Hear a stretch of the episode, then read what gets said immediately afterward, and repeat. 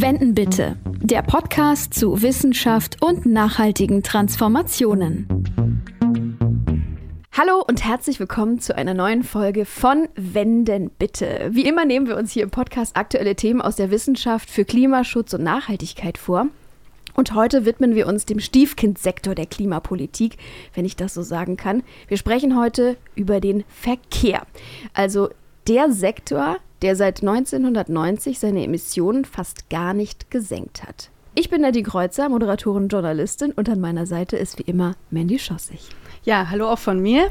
Ich leite die Kommunikation am Öko-Institut und äh, wir wissen ja, der Verkehr ist wirklich ein problematischer Sektor, bei dem sich in Sachen Klimaschutz leider noch nicht genug tut oder vielleicht, wie Nadine gesagt hat, noch gar nichts tut.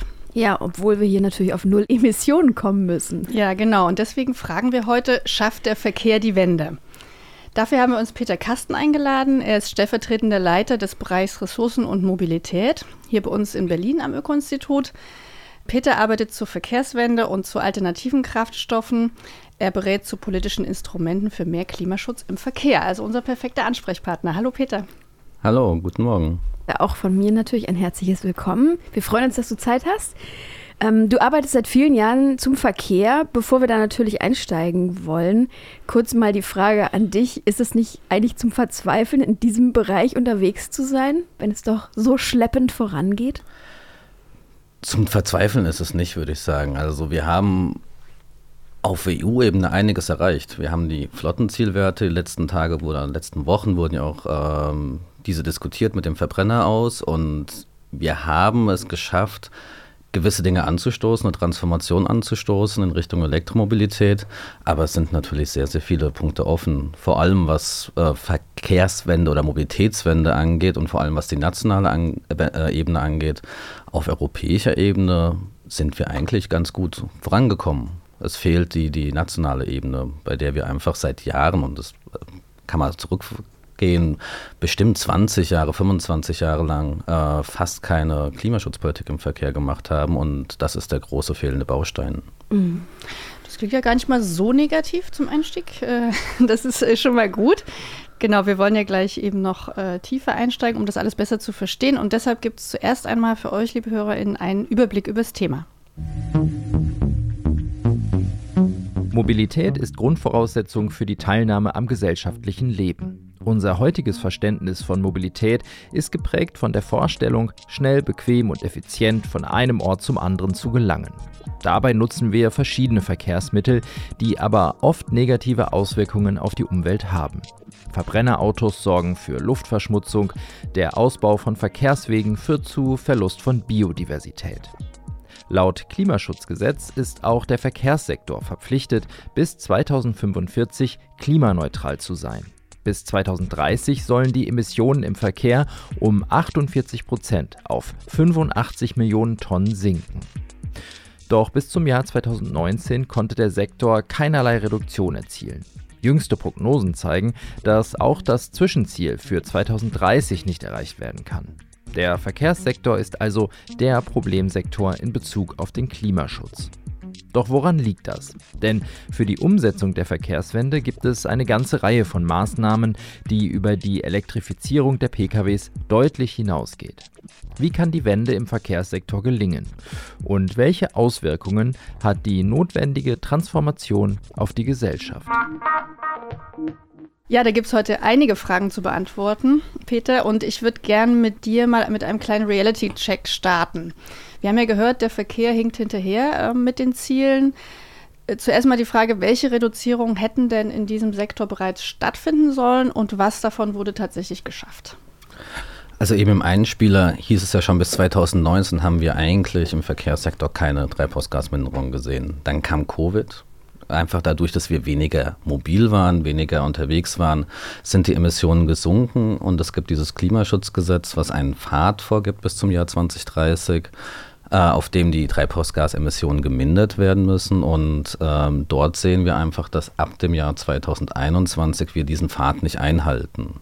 Wir lagen im Jahr 2021 ähm, zwei bis drei Millionen Tonnen über dem Ziel, das äh, im Klimaschutzgesetz vorgegeben ist. Und vor kurzem hat das Umweltbundesamt ähm, die Zahlen für 2022, die vorläufigen Zahlen für 2022 vorgestellt. Und dort lagen wir dann schon neun Millionen Tonnen über dem äh, Ziel, das wir vorgegeben haben für das Jahr 2022. Und wenn man sich die Projektion der Bundesregierung anschaut, äh, wird diese Lücke weiter steigen. Und äh, zumindest auf dem Letzt, bei dem letzten offiziellen Bericht, Projektionsbericht der Bundesregierung, war die Lücke im Jahr 2030, nur im Jahr 2030 bei 40 Millionen Tonnen. Diese muss geschlossen werden. Ähm, wahrscheinlich im neuen Projektionsbericht wird diese Lücke auch ein bisschen geringer sein, aber wir sind auf jeden Fall nicht auf dem Pfad, auf dem wir sein müssen. Und wenn man sich das mal so überlegt, diese 9 Millionen Tonnen, die wir im Jahr 2022 über dem Ziel lagen, das entspricht so ungefähr den Emissionen von drei bis vier Millionen Pkw, die einfach überhaupt nicht mehr fahren würden. Einfach um sich das mal zu vergegenwärtigen, was heißen 9 Millionen Tonnen? Diese Lücke wird einfach immer größer über die Zeit und ähm, Dementsprechend müssen wir äh, politische Maßnahmen ergreifen, um äh, auf den richtigen Pfad zu kommen. Von wie vielen Emissionen sprechen wir da eigentlich? Also die aus dem Verkehr kommen, was zählt da alles rein? Also was zählt da alles rein? Der Straßenverkehr ist der Hauptemittent. Das sind die PKWs, das sind die LKWs. Äh, dabei noch viel stärker die PKWs als die LKWs. Ähm, der Schienenverkehr hat einen kleinen Anteil, die Binnenschifffahrt hat einen kleinen Anteil und was auch noch dazu äh, gehört, sind die nationalen Flüge. Die zählen, wenn man das Klimaschutzgesetz äh, ansieht, zu den, ähm, zu den Emissionen und zu den Verkehrsarten, die dort äh, bilanziert werden. Und wenn man das zur Gesamtheit, äh, also sieht, sind es rund 20 Prozent der Treibhausgasemissionen in Deutschland. Du hast das Klimaschutzgesetz ja schon angesprochen. Das regelt ja eigentlich verbindliche Ziele für alle Sektoren. Was steht da drin zum Verkehrssektor? Also da steht ein Minderungspfad drin bis zum Jahr 2030. Wir müssen im Jahr 2030 bei 85 Millionen Tonnen, so stand das ursprünglich mal drin. Das ist so geregelt, wenn eine Zielverfehlung stattfindet, dann wird diese Zielverfehlung äh, umgelegt auf die zukünftigen Jahre und dementsprechend müssen jetzt im Jahr 2030 knapp 84 Millionen Tonnen erreicht werden. Und wenn in einem Jahr eine Zielverfehlung stattfindet, dann muss die Bundesregierung ein sogenanntes Sofortprogramm vorlegen, um aufzuzeigen, wie über die Zeit bis zum Jahr 2030 diese Emissionslücke, die entsteht, äh, denn geschlossen werden kann. Das ist so mehr oder weniger das Prinzip des Klimaschutzgesetzes, dass man schaut, Ziel verfehlt, für den Sektor müssen Sofortmaßnahmen ergriffen werden. Das ist bisher nicht in dem Maßstab geschehen, wie es eigentlich hätte passieren müssen. Also 2030 werden wir nicht erreichen. Hm, woran liegt es? Einerseits, dass wir lange keine Klimaschutzpolitik im Verkehr gemacht haben. Also wir sind strukturell einfach im Hintertreffen, was Klimaschutz angeht. Man hätte diese, äh, diese Antriebswende, die jetzt stattfindet, die hätte eigentlich schon früher anfangen müssen. Ähm, und das Zweite ist, dass wir einfach auf nationaler Ebene lange keinen Klimaschutz gemacht haben, keine Instrumente etabliert haben. Wir haben jetzt den CO2-Preis, der bringt ein bisschen was, aber sonst haben wir eigentlich keine wesentlichen Instrumente, Politikinstrumente gesehen, die dazu führen, dass wir ähm, weniger fahren und ähm, klimafreundlicher unterwegs sind. Ähm, es ist derzeit sogar so, dass mehr Fahrzeuge zugelassen werden oder der Bestand steigt und dass äh, der Pkw-Bestand steigt und dementsprechend wir einfach nicht äh, auf dem Pfad sind, auf dem wir sein müssen. Und ähm, woran liegt es noch? Also du hast gesagt, wir haben jetzt ganz lange keine Klimapolitik gemacht im Verkehr. Was sind äh, noch Gründe, dass es eben einfach nicht schneller vorangeht im Verkehr? Ein Grund in der Vergangenheit und auch teilweise in Diskussion heute ist, dass wir in Deutschland eine starke Automobilwirtschaft haben, die sehr starken Einfluss genommen hat auf die Politik und dementsprechend ähm, dort wenig, wenig gemacht wurde, um, um Klimaschutz voranzutreiben. Die Automobilindustrie hat sich heute der Transformation verschrieben und sie unterstützen sie. Also sie sind mittlerweile für diese Transformation. Das ist der gute Aspekt, den ich auch vorhin schon mal genannt hatte. Also wir sehen, dass eine Transformation stattfinden soll oder auch wird. Aber ein zweiter Teil ist halt auch noch eine Verkehrswende. Also wir, es macht keinen Sinn, nur den Antrieb auszutauschen. Ähm, es gehört auch dazu, dass wir fördern, mehr ÖPNV zu fahren, mehr mit dem Rad zu fahren, dass wir vielleicht auch Verkehre vermeiden. Das ist auch ein Teil, um Klimaschutz zu betreiben und ähm, der findet bisher eigentlich überhaupt nicht statt. Mhm. Ja, du hast jetzt Förderung schon angesprochen. So eine Transformation, die kostet ja sicherlich auch eine Menge Geld.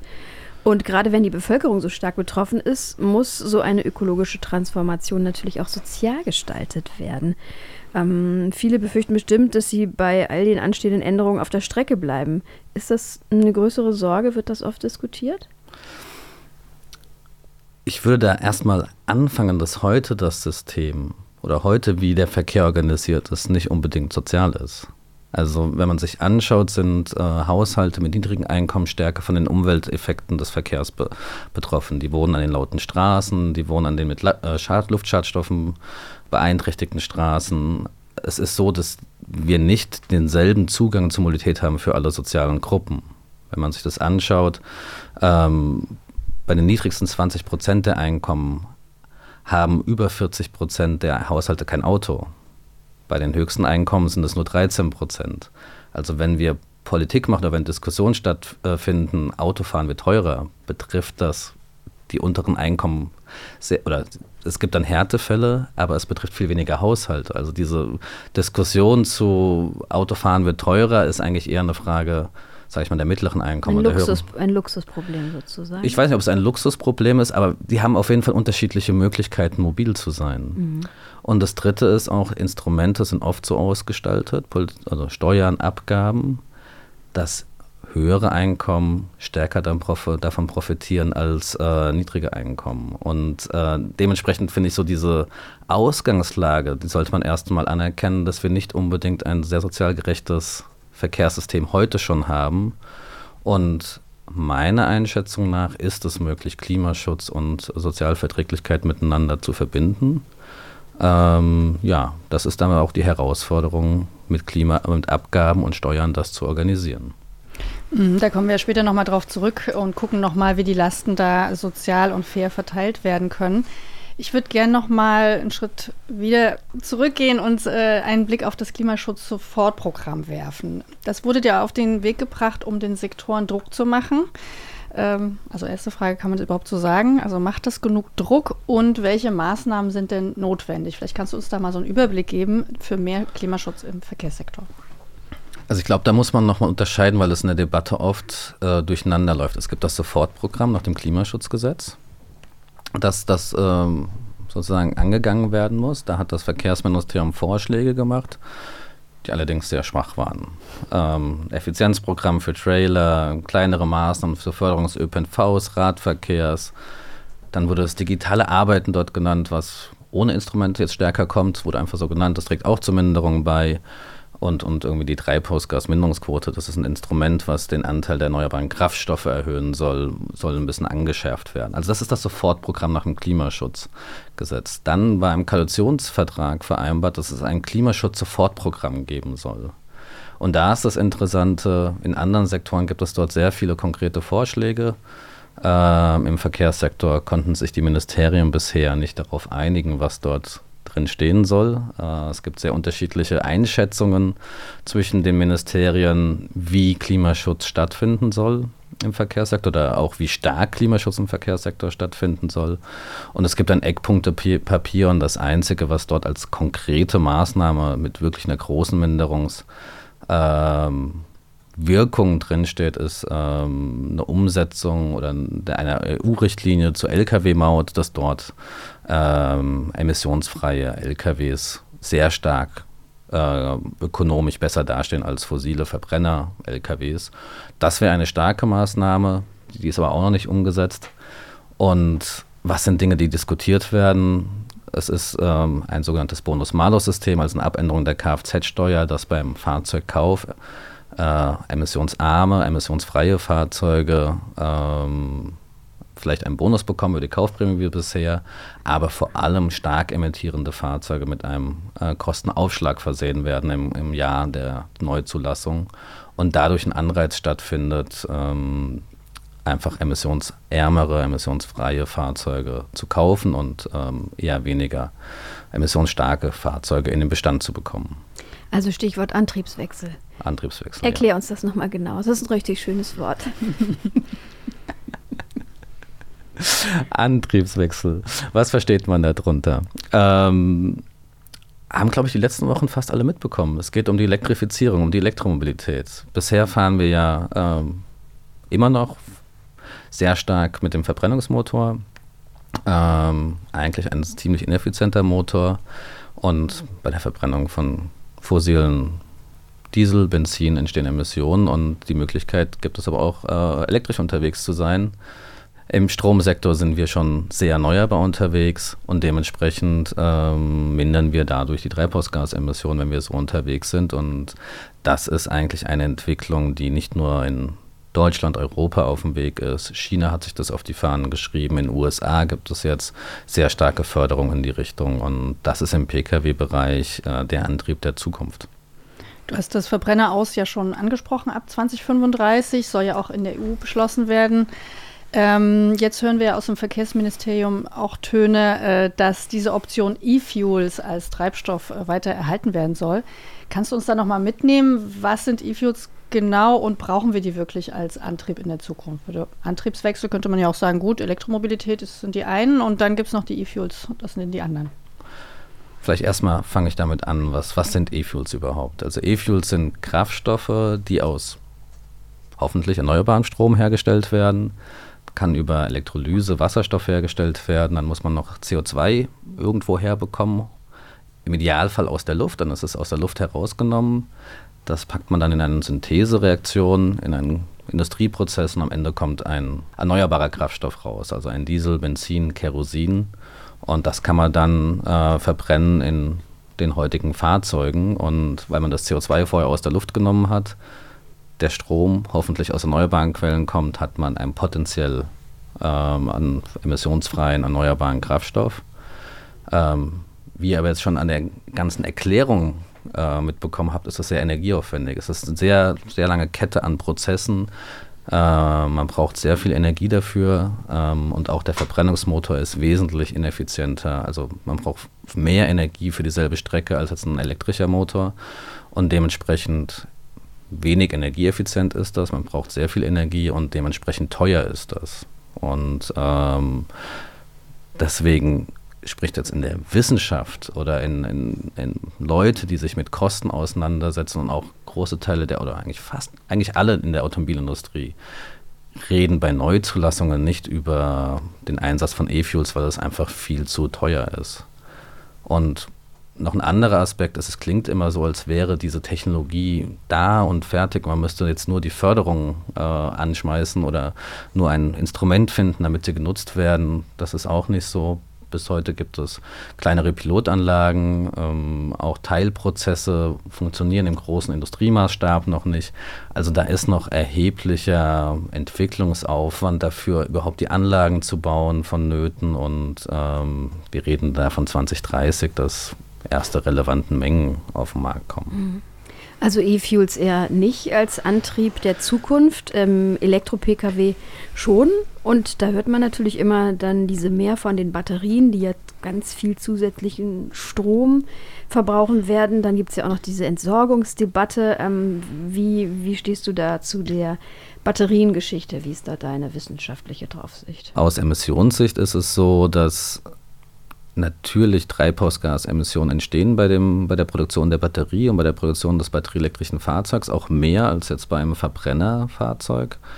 Ähm, aber es ist so, dass dieser Emissionsnachteil bei der Produktion sehr schnell wieder eingeholt ist, wenn man das Fahrzeug nutzt. Je nach Studie redet man da von 30 bis vielleicht 80.000 Kilometern. Und mit dem immer sauberen Energiesystem, in dem wir die Fahrzeuge nutzen werden, wird es auch in Zukunft, wird die Batterieproduktion sauberer, aber auch die Nutzung der elektrischen Fahrzeuge wird immer emissionsfreier und dementsprechend wird dieser Vorteil gegenüber den Verbrennerfahrzeugen immer größer. Also aus einer Treibhausgasemissionssicht ein klarer Vorteil für die batterieelektrischen Fahrzeuge heute schon. Ähm, eine kurzfristige Herausforderung kann es, kann es geben, einfach ähm, bei den Ressourcen. Langfristig, mittelfristig ähm, sollte das auch schaffbar sein. Ähm, es kann aber sein, dass es kurzfristig ähm, ja, Lieferengpässe in dem Bereich gibt. Dann kurze Nachfrage nochmal zum ähm, grünen Strom. Denn du hast die Batterien jetzt schon angesprochen und auch diesen zusätzlichen Strom, den man ja dafür braucht. Ähm, der muss ja irgendwo herkommen. Wie soll das bewerkstelligt werden? Wir haben ein Ziel von 80 Prozent äh, erneuerbaren Energien, Energien im Stromsystem im Jahr 2030. Ähm, aber ich glaube, diese Frage wird auch immer ein bisschen überhöht. Im Koalitionsvertrag gibt es das Ziel von 15 Millionen rein batterieelektrischen Fahrzeugen. Wenn man das jetzt mal mit sehr hohen Fahrleistungen äh, rechnet, dann sind das rund 45 Terawattstunden im Jahr 2030. Ähm, Im Jahr 2020 haben wir in Deutschland ein bisschen über 230 Terawattstunden an erneuerbaren Energien produziert. Also es klingt immer so, als wäre das wahnsinnig viel, aber es ist jetzt nicht, dass das nicht schaffbar ist. Und ähm, die Herausforderung besteht natürlich, also man erzeugt zusätzlichen Druck auf das Stromsystem. Wir müssen die Erneuerbaren noch mehr und noch schneller ausbauen. Aber es ist auch äh, sehr viel effizienter als, als, beispielsweise eine Wasserstoffnutzung oder eine, E-Fuel-Nutzung im Verkehrssektor, weil dort einfach noch sehr viel mehr Strom benötigt werden würde. Den kann man, die kann man zwar importieren, aber ähm, es ist trotzdem so, dass das schon eine sehr effiziente Art ist, den, den Verkehrssektor mit erneuerbarer Energie zu versorgen. Eine andere Herausforderung ist ja auch noch die Infrastruktur. Also vor allem die Ladesäulen zum Laden der Fahrzeuge. Wie ist da denn der Stand? Da hört man ja auch immer, es gibt nicht genügend und so weiter. Also wie würdest du das einschätzen? Ich glaube, auch da gibt es so ein bisschen eine Fehlwahrnehmung. Es ist natürlich so, wenn man eine Transformation macht, funktioniert nicht alles sofort hundertprozentig. Ähm, es ist aber so, wir haben 80.000 öffentliche Ladesäulen in Deutschland. Ähm, ganz wesentlich, und das wird oft in der Diskussion vergessen, ist die Ladung zu Hause und auch beim Arbeitsplatz. Das sind eigentlich die zukünftigen Orte, wo vor allem geladen werden wird. Man braucht aber die öffentliche Ladeinfrastruktur die ist am Entstehen. Da sind auch, die, die Industrie ist hinterher. Wir haben jetzt mit der, ich hatte es vorhin schon mal angesprochen, die, mit der Treibhausgasminderungsquote für erneuerbare Kraftstoffe. Dort kann man auch Treibhausgasminderungen äh, anrechnen lassen, die erreicht werden über das Laden von Elektrofahrzeugen. Dadurch gibt es einen Zukunft, eine zusätzliche Einnahmen der Ladesäulenbetreiber. Also auf der ökonomischen Seite sieht das nicht mehr so schlecht aus wie vor ein paar Jahren die Herausforderung da ist es wirklich, dass Genehmigungsprozesse vereinfacht und beschleunigt werden. Auch dort schlägt der Fachkräftemangel zu. Das sind die wesentlichen Gründe, wieso dort einfach äh, nicht so schnell gebaut wird, wie, wie man sich erhofft. Aber ich sehe es jetzt nicht so, dass, dass wir da weit hinterherhinken. Das heißt, wir müssen da schneller ausbauen als heute. Wir müssen die Ausbaugeschwindigkeit verdoppeln in den nächsten Jahren immer wieder. Ähm, aber es ist nicht so, dass wir da weit hinten dran hängen. Wie sieht es denn aus mit den Batterien, wenn man jetzt Fernreisen machen möchte? Wie man das eben so kennt von früher oder auch aktuell. Man setzt sich ins Auto und dann fährt man mal runter nach Italien oder sonst wo. Wie lang halten denn diese Batterien? Das hört man ja auch oft. Das hält doch gar nicht so lange und unterwegs finde ich keine Ladesäule. Wie ist da deine Einschätzung? Wie gesagt, das sind solche Herausforderungen, die bei einer Transformation auftreten und ich denke, dass das vor allem eine Herausforderung ist, wenn man so etwas das erste Mal macht, das zweite Mal macht, das dritte Mal macht. Mit der Zeit lernt man auch, wie man, wie man solche äh, Fahrten macht. Aber es ist so, die Schnellladinfrastruktur wächst derzeit schnell. In Deutschland sicherlich schneller als in anderen europäischen Ländern. Das hängt auch ein bisschen davon ab, wohin man fährt. Ähm, es ist leider so, dass man teilweise andere äh, Ladekarten braucht oder andere Apps braucht im Ausland. Ähm, aber das Laden sollte eigentlich funktionieren. Wie gesagt, es kann, wenn man das das erste, zweite Mal macht, auch eine Herausforderung sein, die richtige App zu finden, eine Kreditkarte oder PayPal irgendwo hochzuladen. Ähm, aber das sind alles Probleme, die sich in den nächsten Jahren lösen werden. Ähm, was für Reichweiten haben wir in Fahrzeugen? Äh, das finde ich auch ganz spannend. Als ich beim Öko-Institut vor zwölf Jahren angefangen habe, galt so eine Reichweite von 250 Kilometern als absolut obere Grenze. Wir werden nie mehr erreichen. Ähm, heutige Fahrzeuge haben gibt, gibt Fahrzeuge, die bis zu 400, 450 Kilometern Reichweite haben. So eine normale, reale Reichweite sind ungefähr 300 Kilometer. Also wir sind weit über dem, was wir vor zehn Jahren diskutiert haben.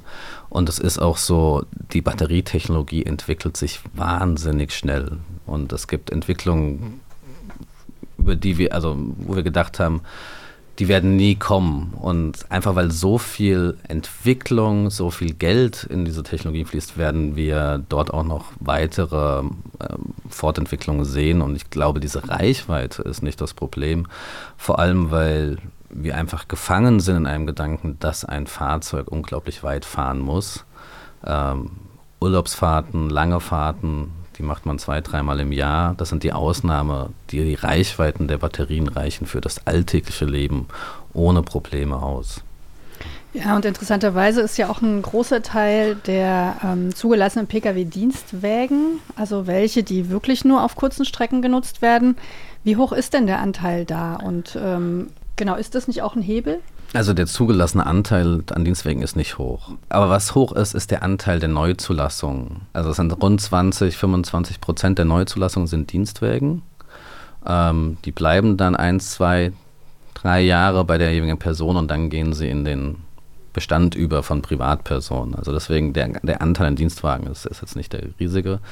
Und dort ist es so, ähm, über die Dienstwagenbesteuerung äh, werden rein batterieelektrische Fahrzeuge, aber auch Plug-in-Hybrid-Fahrzeuge stark gefördert. Also dort ist es so, dass man ähm, für das private Fahren ähm, einen gewissen Anteil äh, des, des, Kaufpreises muss man als Einkommen versteuern.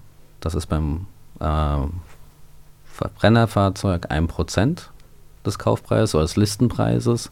Und bei dem reinen batterieelektrischen Fahrzeug sind es nur äh, 0,25 Prozent, beim Plug-in-Hybriden ein halbe Prozent. Leider ist es so, dass äh, Plug-in-Hybride, die jetzt im Dienstwagenbereich gefahren werden, oft als reine Verbrenner gefahren werden und sie dort die Emissionsvorteile, die sie bringen können, einfach nicht genutzt werden. Und sie werden steuerlich gefördert. Äh, deswegen kommen viele Plug-in-Hybride über diesen Dienstwagen Markt in dem Bestand, aber sie werden eigentlich nicht als Plug-in-Hybrid gefahren, sondern als reiner Verbrenner und die Emissionsminderung, die man damit erreichen will, erreicht man nicht. Das ist ein, eine, eine wirklich äh, ja, schlechte Ausgestaltung der Dienstwagenbesteuerung. Das sollte geändert werden. Mhm. Aber nochmal kurz nachgefragt, wenn du sagst, die, bei den Neuzulassungen ist das eben doch ein beträchtlicher mhm. Anteil. Ähm, dann habe ich das jetzt so verstanden, wenn die dann nach zwei, drei Jahren rausgehen aus diesem Dienstwagensektor, dann stehen sie ja auch äh, für den Zweitwagenmarkt zur Verfügung. Ja. Also da kommen ja dann gebrauchte Elektrofahrzeuge dann doch irgendwie an uns auch einfacher ran als Privatpersonen. Ja, auf jeden Fall. Also es ist so, dass äh, der Dienstwagen Bereich schon prägt, welche Fahrzeuge im Gesamtbestand gefahren werden, weil einfach 20 bis 25 Prozent als Dienstwagen zugelassen werden und ähm, wenn dort einfach sehr große emissionsstarke Fahrzeuge zugelassen werden, kommen die auch bei uns dann in den Bestand. Was könnte denn den Umstieg vom Verbrenner auf Elektrofahrzeuge beschleunigen? Also irgendwelche Regularien? Wie könnte das am besten vonstatten gehen?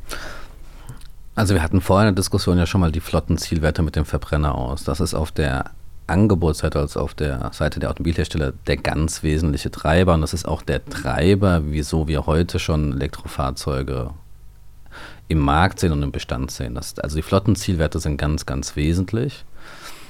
Und ich hatte vorhin ja auch gesagt, auf der EU-Ebene sind wir gut unterwegs. Vielleicht ein bisschen verspätet, aber wir sind gut unterwegs. Man könnte es beschleunigen, aber die Antriebswende kommt und das ist ganz wesentlich von den Flottenzielwerten getrieben.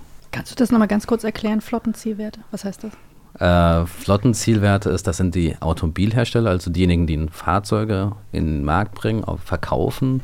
Die sind verpflichtet, über die Zeit bei den Neufahrzeugen die durchschnittliche Emission ihrer Flotte zu reduzieren. Und bis vor kurzem war das vor allem Effizienzsteigerung bei fossilen, äh, bei Verbrennerfahrzeugen. Aber ab einem gewissen Grad an, an Minderung, die sie erreichen müssen, macht es keinen Sinn mehr, Verbrennerfahrzeuge weiterzuentwickeln. Das ist sehr teuer, die können noch ein bisschen besser werden. Und deswegen ist die gesamte Autoindustrie umgestiegen auf äh, die Elektrifizierung, weil das einfach, auch wenn man bis 2035 auf Null Emissionen runter sein muss, ist das der Weg, diese Ziele zu erreichen. Und wenn Automobilhersteller diese Ziele nicht erreichen, müssen sie Strafzahlungen tätigen. Und das ist halt äh, vorteilhafter für sie, wenn sie die Ziele einhalten, als wenn sie die Strafzahlungen tätigen. Und das ist der Haupttreiber für diese Antriebswende. Auf der Nachfrageseite, also auf der Seite der, derjenigen, die die Fahrzeuge kaufen, haben wir bisher fast überhaupt keine Anreize.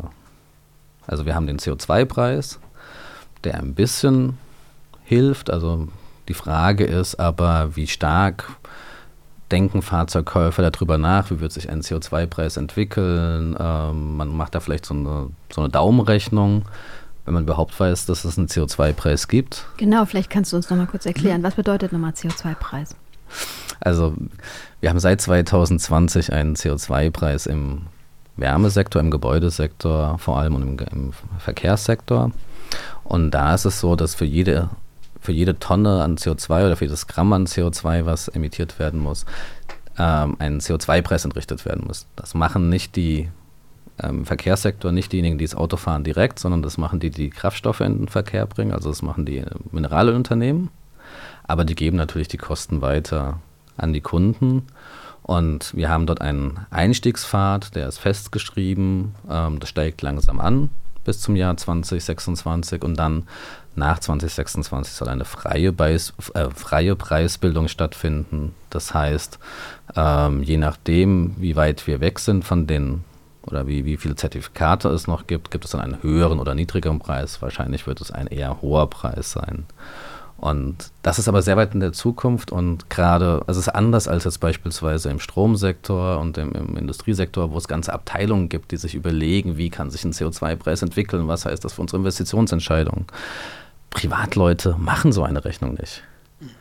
Wenn sie überhaupt wissen, dass dieser CO2-Preis ansteigen wird, machen die so eine Daumenrechnung und überlegen, ja, das könnte vielleicht ein, das könnten meine Kosten zukünftig äh, beeinflussen und dann gibt es eine, eine Bauch, trotzdem eine Bauchentscheidung. Also die wenigsten machen da eine Kostenrechnung und deswegen sind solche Maßnahmen, die äh, im Verkehrssektor, die, die darauf wirken, dass die Betriebskosten ähm, sinken oder teurer werden bei gewissen äh, Optionen, die wirken nicht so stark. Und man muss, man muss angreifen oder man muss ansetzen beim Fahrzeugkauf. Und da ist es so, ich hatte vorhin schon mal dieses System von einem Bonus und Malus genannt, das ist dort ein ganz wesentlicher äh, Ansatz, weil dann merkt, merken die Käufer und Käuferinnen, merken beim Fahrzeugkauf, oh, ein emissionsarmes Fahrzeug, emissionsfreies Fahrzeug ist viel günstiger, ein stark emittierendes Fahrzeug wird teurer. Und so diese, diese Ansätze beim Fahrzeugkauf, äh, äh, Abgaben anzusetzen, die sind ganz wesentlich im Verkehrssektor. Mhm. Ja, ich denke auch, wir sind jetzt beim Thema Steuern und Abgaben äh, voll angekommen. Ähm, vielleicht kannst du uns erstmal so einen Überblick geben. Du hast jetzt schon dieses Bonus-Malus-System angesprochen. Wir haben die Dienstwagenpauschalen schon angesprochen. Welche Klimaabgaben gibt es denn im Verkehrssektor? Wir hatten jetzt eigentlich fast alle schon angesprochen. Also es gibt den CO2-Preis über das Brennstoffemissionshandelsgesetz. Es gibt die Kfz-Steuer, die ist bisher sehr wenig lenkungswirkend. Hatte ich angesprochen, dass, die, dass das ein wesentlicher Ansatzpunkt wäre für eine Reform. Also dass man dort im ersten Jahr für höhere äh, CO2-Emissionen einen höheren Preis bezahlt. Ähm, indirekt gibt es noch ein drittes Instrument, das ist die Treibhausgasquote, die hatte ich auch schon ein paar Mal angesprochen. Dort, da gibt es eine Quote für die Mineralindustrie, für die Mineralindustrie und die müssen den Anteil der erneuerbaren Kraftstoffe, der Anteil der erneuerbaren Energien in ihrem Mix erhöhen und das kostet Geld und das legen sie indirekt natürlich auch auf die Kunden um. Und dementsprechend gibt es dort ein drittes Bepreisungselement. Das sind so die, die wesentlichen, die wir haben. Bei der Dienstwagenbesteuerung gibt es, wie ich jetzt auch angeregt hatte, bei der Kfz-Steuer halt beim Fahrzeugkauf auch nochmal diesen Aspekt. Auch wenn ich ein rein elektrisches Fahrzeug kaufe, habe ich eine geringere Kosten. Wenn ich einen Verbrenner kaufe, habe ich höhere Kosten. Das sind so die, die Bepreisungsinstrumente, die wir derzeit im Verkehrssektor haben. Und was passiert denn mit den ganzen Einnahmen daraus? Was passiert damit? Ähm, der CO, die Einnahmen aus dem Brennstoffemissionshandelsgesetz, also aus dem CO2-Preis, die fließen in den Klima- und Transformation, Transformationsfonds des BMWK. Und darüber können Fördermaßnahmen finanziert werden. Das wird darüber gemacht. Mhm. Aber es gibt natürlich die Diskussion beim CO2-Preis, äh, um es sozial gerecht auszugestalten, ob man nicht auch die Einnahmen, die aus dem CO2-Preis eingenommen werden, nicht wieder verteilt werden soll. Dort wäre es sehr vorteilhaft, sie manche nennen es Klimageld, ähm, per Kopfpauschale zurückzuzahlen, weil es dann auch zu einer sozialen Ausgleich führt. Also dann äh, profitieren sogar Haushalte mit niedrigen Einkommen und äh, höhere Einkommen würden höher belastet werden. Ähm, das wäre eine Möglichkeit beim CO2-Preis mit den Einnahmen umzugehen. Bei der THG-Quote ist es so, werden die erneuerbaren Kraftstoffe drüber finanziert. Ähm, und bei der Kfz-Steuer geht in allgemeinen Bundesbudget und das Geld wird ausgegeben. Was du alles weißt. Ähm, kommen wir nochmal zur Mineralölsteuer, denn die ähm, muss ich ja dann zukünftig nicht zahlen, wenn ich mein E-Auto mit Strom tanke, oder? Gibt es denn für den Strom nochmal eine extra Abgabe? Also für den Strom gibt es die Stromsteuer und die ist geringer ähm, als die Mineralölsteuer. Ähm, am Wochenende wurde ja angeregt, äh, auch die Mineralsteuer für E-Fuels abzusenken, gegebenenfalls, oder die Kfz-Steuer äh, abzusenken für Fahrzeuge, die nur auf E-Fuels fahren. Meiner Meinung nach ist es nur ein Zeichen, wie teuer diese E-Fuels sind. Äh, es ist eher ein Eingeständnis, dass sie sehr, sehr teuer sind, als dass es eine sinnvolle Maßnahme ist. Ähm, also für den Strom gibt es, wie gesagt, die Stromsteuer. Ähm, indirekt wird auch der CO2-Preis bezahlt über die, den Strommarkt also die Stromerzeuger bezahlen ja den CO2-Preis, aber sicherlich ist die, die Stromsteuer niedriger als ähm, die Mineralsteuer, was wieder eine Herausforderung ist, weil die Staatseinnahmen im Bundeshaushalt stark zurückgehen werden, wenn wir ähm, viele elektrische Fahrzeuge äh, im Bestand bekommen werden. Und das heißt, wir müssen uns überlegen, wie wir Verkehrsinfrastrukturen, wie wir fehlende Einnahmen ausgleichen. Und da sind wir dann bei einer Diskussion, die meiner Einschätzung nach sehr bald beginnen sollte bei einer fahrleistungsabhängigen Pkw-Maut, dass wir einfach das Fahren auf Straßen, dass wir dort eine Pkw-Maut äh, bekommen, die nicht wie oft diskutiert über Pickel oder so äh, eine Flatrate fahren dann bedeutet, sondern die wirklich so abgerechnet wird, dass jeder Kilometer, der gefahren wird, mit, einem, mit Kosten versehen werden. Und das wäre dann einfach eine nutzergerechte Finanzierung der Infrastruktur. Mm, genau, Pkw-Maut. Kannst du es vielleicht nochmal einen Ticken genauer erklären? Äh, wie soll das dann gestaltet werden, ähm, um solche Einnahmeausfälle auch zu kompensieren? Also wie das genau ausgestaltet werden soll, also wie das technisch stattfinden, das wäre eine, das, das wäre noch zu diskutieren. Da muss natürlich der Datenschutz berücksichtigt werden. Da muss berücksichtigt werden, wie werden die Daten überhaupt aufgenommen, wie wird das gemessen. Aber deswegen sage ich ja, wir müssen diese Diskussion bald starten. Weil wenn wir wirklich einen hohen Bestand an elektrischen Fahrzeugen bekommen, verlieren wir recht schnell äh, wirklich relevante Einnahmen im Bundeshaushalt. Und diese Diskussion ist nicht einfach bei der Pkw-Maut. Aber sie ist jetzt auch nicht unberechtigt. Also bei der Pkw-Maut wird geschaut, was für volkswirtschaftliche Entschäden entstehen durch Lärm, durch die äh, äh, durch die benutzten Flächen ähm, und so weiter. Solche Dinge werden dort bepreist. Und die werden bisher indirekt über die Mineralsteuer bepreist. Die Mineralsteuer geht zurück und dementsprechend äh, brauchen wir halt ein anderes Instrument, das ähm, diese Dinge, diesen Dingen wieder einen Preis gibt, weil sonst fahren wir einfach zukünftig sehr, sehr viel mehr mit dem Auto das heißt, wir brauchen wieder mehr Flächen, wir brauchen mehr Autobahnen, wir brauchen mehr Straßen, wir brauchen mehr Windräder, wir brauchen mehr äh, Solarzellen. All das wird mehr, wenn wir einfach nicht auch die Verkehrswende angehen, sondern nur darauf achten, dass wir eine Antriebswende bekommen und ähm, nicht auch darauf achten, dass einfach weniger Auto gefahren wird. Das klingt so, als wenn alles teurer werden würde. Sehe ich nicht so. Das elektrische Fahren an sich, also Fahrzeuge sind in der Anschaffung ein bisschen teurer, aber im Betrieb sind sie wesentlich günstiger als verbrennungsmotorische Fahrzeuge. Und dementsprechend ähm, sind batterieelektrische Fahrzeuge, man geht davon aus, Mitte der 20er Jahre, um, die 30, um 2030, sind in einer Gesamtkostenrechnung günstiger.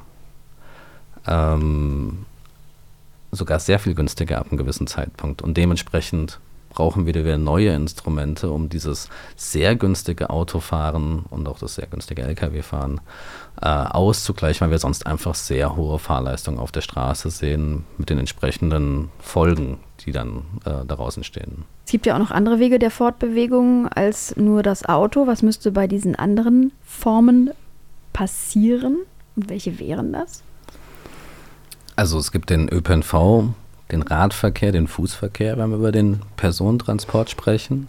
Ähm, und es gibt ein wesentlicher Punkt ist, äh, dass Infrastrukturen angepasst werden, dass auf der Schiene Kapazitäten zur Verfügung gestellt werden, diese Kapazitäten steigen, dass im öffentlichen Verkehr Angebote ausgeweitet werden, also dass wir bessere Verbindungen haben, mehr Busse haben, mehr Schienenverkehrangebote haben. Das ist so die, die Herausforderung für den Umstieg in Städten, dass auch Verkehrsinfrastrukturen in Städten umgewandelt werden. Also gerade ist das sehr Pkw-zentriert, dass dort mehr Raum geschaffen wird für den Fußverkehr, für den Radverkehr, dass das einfach sicherer wird, dass es angenehmer wird, zu Fuß zu gehen.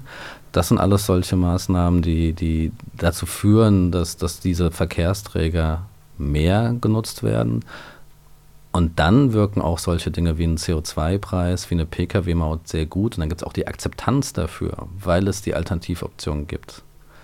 Also ohne diesen, ohne diese Veränderung der Straßeninfrastruktur, der Angebote im ÖPNV, führt das wahrscheinlich zu viel Frust. Weil dann ist es wirklich so, dass es teuer wird auf der einen Seite, aber ich habe keine Alternativoption auf der anderen Seite. Also das muss Hand in Hand gehen. Und das ist so ein typisches Ding, was man im Verkehrssektor immer sagt, Push and Pull, also auf der einen Seite ziehen und auf der anderen Seite fördern. Das ist so, so, so ein Schlagwort im Verkehrssektor und das kann man eigentlich auf alles anwenden im Verkehrssektor. Also es funktioniert nicht nur mehr Angebote schaffen, das muss auch, das andere muss auch äh, weniger attraktiv gemacht werden. Mhm. Das ist so eine Funktion im Verkehrssektor, die, die so als Lösung oft herangezogen wird. Sollte auch das viele rumstehen ähm, nicht mehr so attraktiv sein, denn ganz viele Autos stehen ja tatsächlich die meiste Zeit nur rum.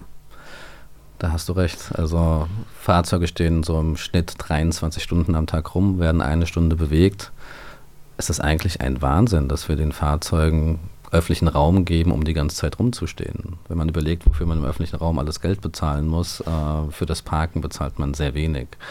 Und das ist auch ein Weg übrigens, um ÖPNV-Ausbau, um Infrastrukturwandel zu finanzieren. Also eine flächendeckende Parkraumbewirtschaftung, höhere Parkgebühren, das sind solche Dinge, wenn im Gleich, wenn das genutzt wird, diese Einnahmen, um dann auch den ÖPNV auszubauen, kriegt man auch die Akzeptanz dafür hin, dass einfach weniger Parkraum zur Verfügung steht, dass Parken teurer wird, dass Autofahren allgemein teurer wird. Wenn gleichzeitig dieses Geld dann wieder genutzt wird, um die anderen Optionen zu verbessern und attraktiver zu machen. Und woran liegt es, dass der ÖPNV nicht so schnell ausgebaut wird, wie es eigentlich sein müsste? Weil da redet man ja jetzt auch schon ziemlich lange drüber und irgendwie geht es nicht so richtig voran. Woran liegt es denn? Also einerseits natürlich an der Finanzierung. Das ist teuer, muss man so sagen. Also eine Ausweitung des Angebots und Infrastrukturen umbauen, das kostet Geld. Da könnte der Bund mehr machen. Ähm, ich hatte eben aber auch angesprochen, es gibt, wie gesagt, auch die, die Möglichkeit, äh, über Parkraumbewirtschaftung, über City-Maut, über solche Dinge Geld zu bekommen, um das anzugehen. Ähm, und andererseits ist eine ganz, ganz, ganz entscheidende Stellschraube die, das Straßenverkehrsgesetz und die Straßenverkehrsordnung. Stand auch im oder steht auch im Koalitionsvertrag, dass die angepasst werden soll, dass die geändert werden soll. Ähm, dort ist ein zentraler Satz, dass, dass ähm, die Straßen den fließenden Verkehr sicherstellen sollen. Das wird oft so interpretiert als der fließende Pkw-Verkehr. Und äh, dort ist es einfach dringend notwendig, das zu erweitern, dass dort auch Aspekte Umweltschutz, Klimaschutz, Sicherheit, weniger Lärm, dass die stärker ähm, Eingang finden in das Straßenverkehrsgesetz und die Straßenverkehrsordnung, weil dann auch Kommunen die Freiheit haben, anders planen zu können. Heute ist es ein großer Aufwand, Verkehrsinfrastrukturen umzubauen, muss viele Begründungen schreiben, einfach weil im Gesetz halt steht, der fließende Verkehr ist so zentral. Und wenn dort dieses Gesetz geändert wird, erlaubt das äh, Kommunen sehr viel einfacher, mit sehr viel weniger Aufwand und es beschleunigt auch Genehmigungsprozesse oder einfach Prozesse sehr. Wenn, wenn man nicht begründen muss, wieso man eine Parkraumbewirtschaftung einführt oder nicht begründen muss, wieso eine Straße Tempo 30 ist. Da gehen in Verwaltungen viele Stunden drauf, einfach nur um eine Begründung zu schreiben dafür. Wenn das der Standard werden würde, dann, oder wenn das einfacher werden würde, können solche Prozesse auch schneller stattfinden, als sie heute stattfinden. Was müsste denn konkret an der STVGO, an der Straßenverkehrsordnung, geändert werden, damit alle glücklich sind? Also den, den, wesentlichen Aspekt hatte ich eben schon genannt mit Umwelt, Klimaschutz, Verkehrssicherheit. Das gibt den Rahmen, aber dort werden auch solche Dinge wie, was ist die Regelgeschwindigkeit in Städten? Ähm, also man könnte dort Tempo 30 als Regelgeschwindigkeit vorgeben und das Städte begründen müssen, wieso sie Tempo 50 äh, auf gewissen Straßen haben, was auch Sinn macht auf gewissen Straßen. Das wäre zum Beispiel eine, eine Maßnahme und das unterstützen übrigens Kommunen. Also es gibt über 600 Kommunen, die eine Initiative bilden, die diese Freiheit haben wollen. Ähm, über die STVO und das STVG werden die maximalen Kosten für Parkraumbewirtschaftung, da werden die Bußgelder geregelt. Deutschland ist bei den Bußgeldern im europäischen Vergleich ganz, ganz niedrig. Auch, aber Kommunen haben nicht die Möglichkeit, über diesen maximalen Satz zu gehen, bei, wenn Leute im Parkverbot parken. Ähm, wie gesagt, Parkraumbewirtschaftung muss begründet werden. Wenn das dort sehr viel einfacher gemacht werden würde, das sind alles solche Dinge, die man konkret äh, vereinfachen kann. Und das geht vor allem darum, aus meiner, meiner Meinung nach, dass man den Kommunen die Freiheit gibt, selbst zu entscheiden, was sie für sich am besten halten. Und gerade ist das sehr stark eingeschränkt, ähm, einfach durch diese Bundesgesetzgebung. Und die Kommunen müssen immer dagegen arbeiten, immer dagegen argumentieren und verlieren teilweise auch mal vor Gericht. Wir haben in Berlin die Diskussion zur Friedrichstraße. Ähm, wenn das in dem Straßenverkehrsgesetz, der Straßenverkehrsordnung anders geregelt wäre, wären solche Dinge sehr viel einfacher umzusetzen und würden sehr viel seltener vor Gericht landen oder Kommunen trauen es sich gar nicht, gewisse Dinge zu tun, weil sie wissen, dass sie dann einen langjährigen Gerichtsprozess haben und nicht wissen, ob sie ihn gewinnen oder verlieren. Und ähm, dementsprechend, deswegen ist dieses, diese Straßenverkehrsgesetzgebung so unglaublich zentral für die Verkehrswende. Ja, du hast ja eben auch schon dieses Prinzip Push und Pull angesprochen, dass das so Hand in Hand gehen muss. Ich frage mich ja auch immer, wie stimmen wir das eigentlich zeitlich ab? Ne? Also wir wollen, dass die Leute weniger Auto fahren und mehr ÖPNV, der muss aber noch ausgebaut werden. Also du hast das ja eben schon auch angesprochen, aber wie bekommen wir das denn alles unter einen Hut? Also das ist eine Herausforderung. Ich, ich denke, dass man dort auch die, die, die Maßnahmen, also sowas wie Parkraumbewirtschaftung, Parkgebühren natürlich einphasen muss. Man kann nicht sagen von einem Tag auf den anderen, wir, wir führen das jetzt ein, aber haben nicht das, das Alternativangebot aufgebaut. Also das muss abgestimmt ablaufen.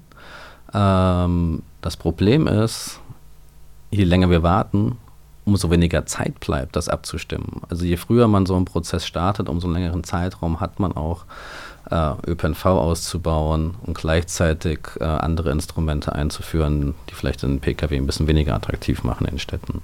Also müssen wir mal anfangen. Auf jeden Fall. Und inwiefern kann der Bund da einwirken? Was gibt es da für Maßnahmen infrastrukturmäßig und also wenn wir über die Kommunen reden, hatte ich jetzt das Straßenverkehrsgesetz, Straßenverkehrsordnung genannt, aber der Bund ist ja verantwortlich für die, die Infrastruktur die Autobahnen, die, die Fernverkehrsstrecken im, im Zugbereich, das sind, die, das sind Dinge, die, die, die in Bundeshand liegen. Und dort ist es so, es gibt die Bundesverkehrswegeplanung, wird ja derzeit auch sehr viel diskutiert. Äh, wenn es um die Planungsbeschleunigung geht und dort äh, ein Streit stattfindet, sollte der Erhalt der Verkehrsinfrastruktur im Mittelpunkt stehen oder auch der Autobahnneubau, Ausbau. Und dort ist es einfach so, dass ähm, die Bundesverkehrswegeplanung, die alte, die wurde auf Szenarien im, aus dem Jahr 2014 äh, aufgebaut. Dort werden dann eng, sogenannte Engpässe bewertet, also dort, wo zukünftig Staus auftreten können oder einfach die Kapazitäten auf der Schiene nicht ausreichen. Aber das stammt aus dem Jahr 2014. Da haben wir noch nicht über Klimaschutzgesetz, über Klimaschutz geredet. Und auf der Basis werden Infrastrukturentscheidungen getroffen. Und auch, es wird gerade ein neues Gutachten, wurde jetzt kurz vor kurzem veröffentlicht, für den neuen Bundesverkehrswegeplan. Da ist es einfach so, auch dort werden einfach Trends fortgeschrieben und es, diese, diese Trends entsprechen nicht einer Welt des Klimaschutzes. Und das ist die große Problematik, dass wir eine Infrastrukturplanung machen auf einer, in einer Welt, die eigentlich nicht dem Klimaschutz entspricht. Und wenn wir dann entsprechende Infrastrukturen bauen, bekommen wir natürlich auch den Verkehr, den wir so bauen. Und umso schwieriger muss man dann mit anderen Instrumenten wieder entgegenwirken, ähm, um auf ein, auf ein anderes Verkehrssystem zu kommen. Und das ist die, die, die, die Problematik, die, die in diesem System des Bundesverkehrswegeplans ähm, steckt. Ähm, ja, und die ist nicht aufgelöst bisher. Okay, Peter, dann wollen wir uns nochmal der Anfangsfrage widmen. Schafft der Verkehr die Wende? Wie schätzt du das als Experte ein? Die Antriebswende schaffen wir. Die Frage ist, ob wir die Verkehrswende schaffen. Ähm, und das hängt einfach ganz wesentlich von nationalen Maßnahmen ab, wie wir nation auf nationaler Ebene agieren und einfach in den letzten 20, 25 Jahren sind wir diese Problematik nicht angegangen. Es sieht in der jetzigen Regierung auch so aus, als, ist es, als wäre es sehr schwierig, dort äh, Konzepte umzusetzen und Ideen umzusetzen. Und ähm, deswegen bin ich in der Hinsicht gerade ein bisschen pessimistisch und hoffe vielleicht auf eine neue Koalition in auf eine andere Koalition oder auf eine andere Regierung in ein paar Jahren, die dann vielleicht auch die Notwendigkeit sieht, ähm, auch in der Verkehrswende, in Richtung Verkehrswende mehr zu machen als die jetzige Regierung. Okay, und wenn die Koalition aus dir bestünde, also wenn du der Kanzler wärst, was würdest du denn tun für mehr Klimaschutz im Verkehrssektor? Also was würdest du sofort angehen? Also sofort angehen würde ich die Kfz-Steuer, diesen Malus für emissionsstarke Fahrzeuge, weil das einfach diese Antriebswende nochmal beschleunigt und dort einfach wirklich die Richtungssicherheit gibt. Dort wollen wir hin, dort gehen wir hin und dann kann man auch die Ladeinfrastrukturen und so weiter entsprechend aufbauen. Ähm, und die Straßenverkehrsgesetzung, Straßenverkehrsordnung ist der zweite Punkt, der ganz, ganz wesentlich ist für diese Verkehrswende. Ähm, das würden, glaube ich, so meine beiden ganz, ganz relevanten Punkte sein. Und ich würde die Pkw-Maut vorbereiten. Das heißt nicht, dass sie sofort umgesetzt werden müssen, aber auf jeden Fall die Diskussion darüber starten, wie soll so etwas stattfinden, weil ich glaube, es wird ein langer Prozess sein, eine Akzeptanz in der Bevölkerung hinzubekommen für ein System, wo man viele Verkehrsdaten aufnimmt von Privatpersonen. Wie funktioniert das? Wie, funkt, wie funktioniert das Datensicherheit? Also das ist ein langer Prozess, aber dieses Instrument ist unglaublich wichtig zukünftig und das haben, glaube ich, bisher sehr wenige Personen in der Politik auch ähm, in ihrem Programm. Und für den sozialen Ausgleich hätte ich noch einen Punkt, der ganz, ganz wichtig ist, überhaupt den Auszahlungsmechanismus zu schaffen, dass man Bürgern und allen Bürgern Geld auszahlen kann. Also dass wenn man CO2-Preis, einen hohen CO2-Preis hat, dass man die Möglichkeit hat, zielgerichtet Bürgern äh, Geld zurückzuverteilen. Das ist ein ganz wesentlicher Punkt, den wir heute nicht haben. Steht auch im Koalitionsvertrag drin, wird angegangen. Aber das sollte mit Nachdruck geschehen, weil das einfach eine ganz zentrale Voraussetzung dafür ist, dass wir zukünftig oder dass wir einfach sozial ausgewogen auch äh, dann den Verkehr bepreisen. Wenn man sich noch mehr zur Verkehrswende informieren möchte, wir wurden jetzt ja schon sehr gut versorgt von deiner Seite, aber wenn man das ähm, jetzt auf lange Sicht auch im Blick behalten möchte, gibt es da irgendwelche äh, ja, Anlaufstellen, wo du sagst, guck da mal öfter rein, da gibt es immer einen ganz guten Überblick? Ach, ich glaube, die, die Öko, die, die Öko-Institutsseite. Nein, wir haben, wir haben eine, wie ich finde, eine ganz, ganz spannende Studie, fiskalische Rahmenbedingungen, wo man sich das ganze Thema anschauen kann. Was gibt es denn für Ideen äh, für Abgaben und, und Steuern? Das ist eine wirklich, ein, finde ich, ein, ein super Übersichtswerk. Ähm, finde ich eine ganz, ganz gute Studie. Finden wir auf der Seite vom Öko-Institut? Findet ihr auf der Seite vom Öko-Institut. Ja, und auch von meiner Stelle heute mal ein Tipp. Und zwar gibt es in der ARD-Mediathek gerade eine ganz tolle Serie, die heißt Wir können auch anders. Das ist eine Doku-Serie, wo es äh, einfach sehr viele gute Ideen und Lösungen gibt, wie man in den verschiedenen Sektoren zum Klimaschutz vorankommt. Zum Beispiel zum Bereich Mobilität, aber auch Energie und Bauen und Wohnen. Das mit Bjane Mädel, Anke Engelke und ganz vielen anderen tollen Menschen. Also macht wirklich Spaß. Die Studie, die Peter genannt hat und äh, auch im Verlauf haben wir über einiges gesprochen, ähm, verlinken wir euch mal in den Show Notes. Ähm, vielen Dank erstmal, Peter, an dich, dass du da warst. Ja, vielen Dank. Es hat Spaß gemacht. Vielen Dank auch von meiner Seite, lieber Peter. Das war sehr, sehr interessant und aufschlussreich. Und in der nächsten Episode, da wagen wir uns an ein juristisches Thema, ne? Ja, genau, weil seit Januar diesen Jahres gibt es ja in Deutschland das, Achtung, Lieferketten-Sorgfaltspflichtengesetz. Ich dachte, ich stolpere, aber äh, man kann auch kurz Lieferkettengesetz sagen. Das soll Unternehmen zur Einhaltung von Menschenrechten und auch zu Nachhaltigkeitsaspekte verpflichten. Aber so richtig wirksam wäre ja so ein Gesetz erst, wenn es auch über Deutschland hinaus Anwendung findet. Und deshalb wird es auch auf EU-Ebene gerade intensiv diskutiert und verhandelt. Und all das wollen wir uns das nächste Mal genauer anschauen. Falls ihr dazu Fragen vorab habt, schreibt sie immer gerne an podcast.öko.de. Ansonsten freuen wir uns natürlich über eine schöne Bewertung und seid gespannt auf das nächste Mal. Wir freuen uns auf die Diskussion mit den Expertinnen und Experten aus dem Öko-Institut. Ciao. Macht's gut. Tschüss. Wenden bitte. Der Podcast zu Wissenschaft und nachhaltigen Transformationen.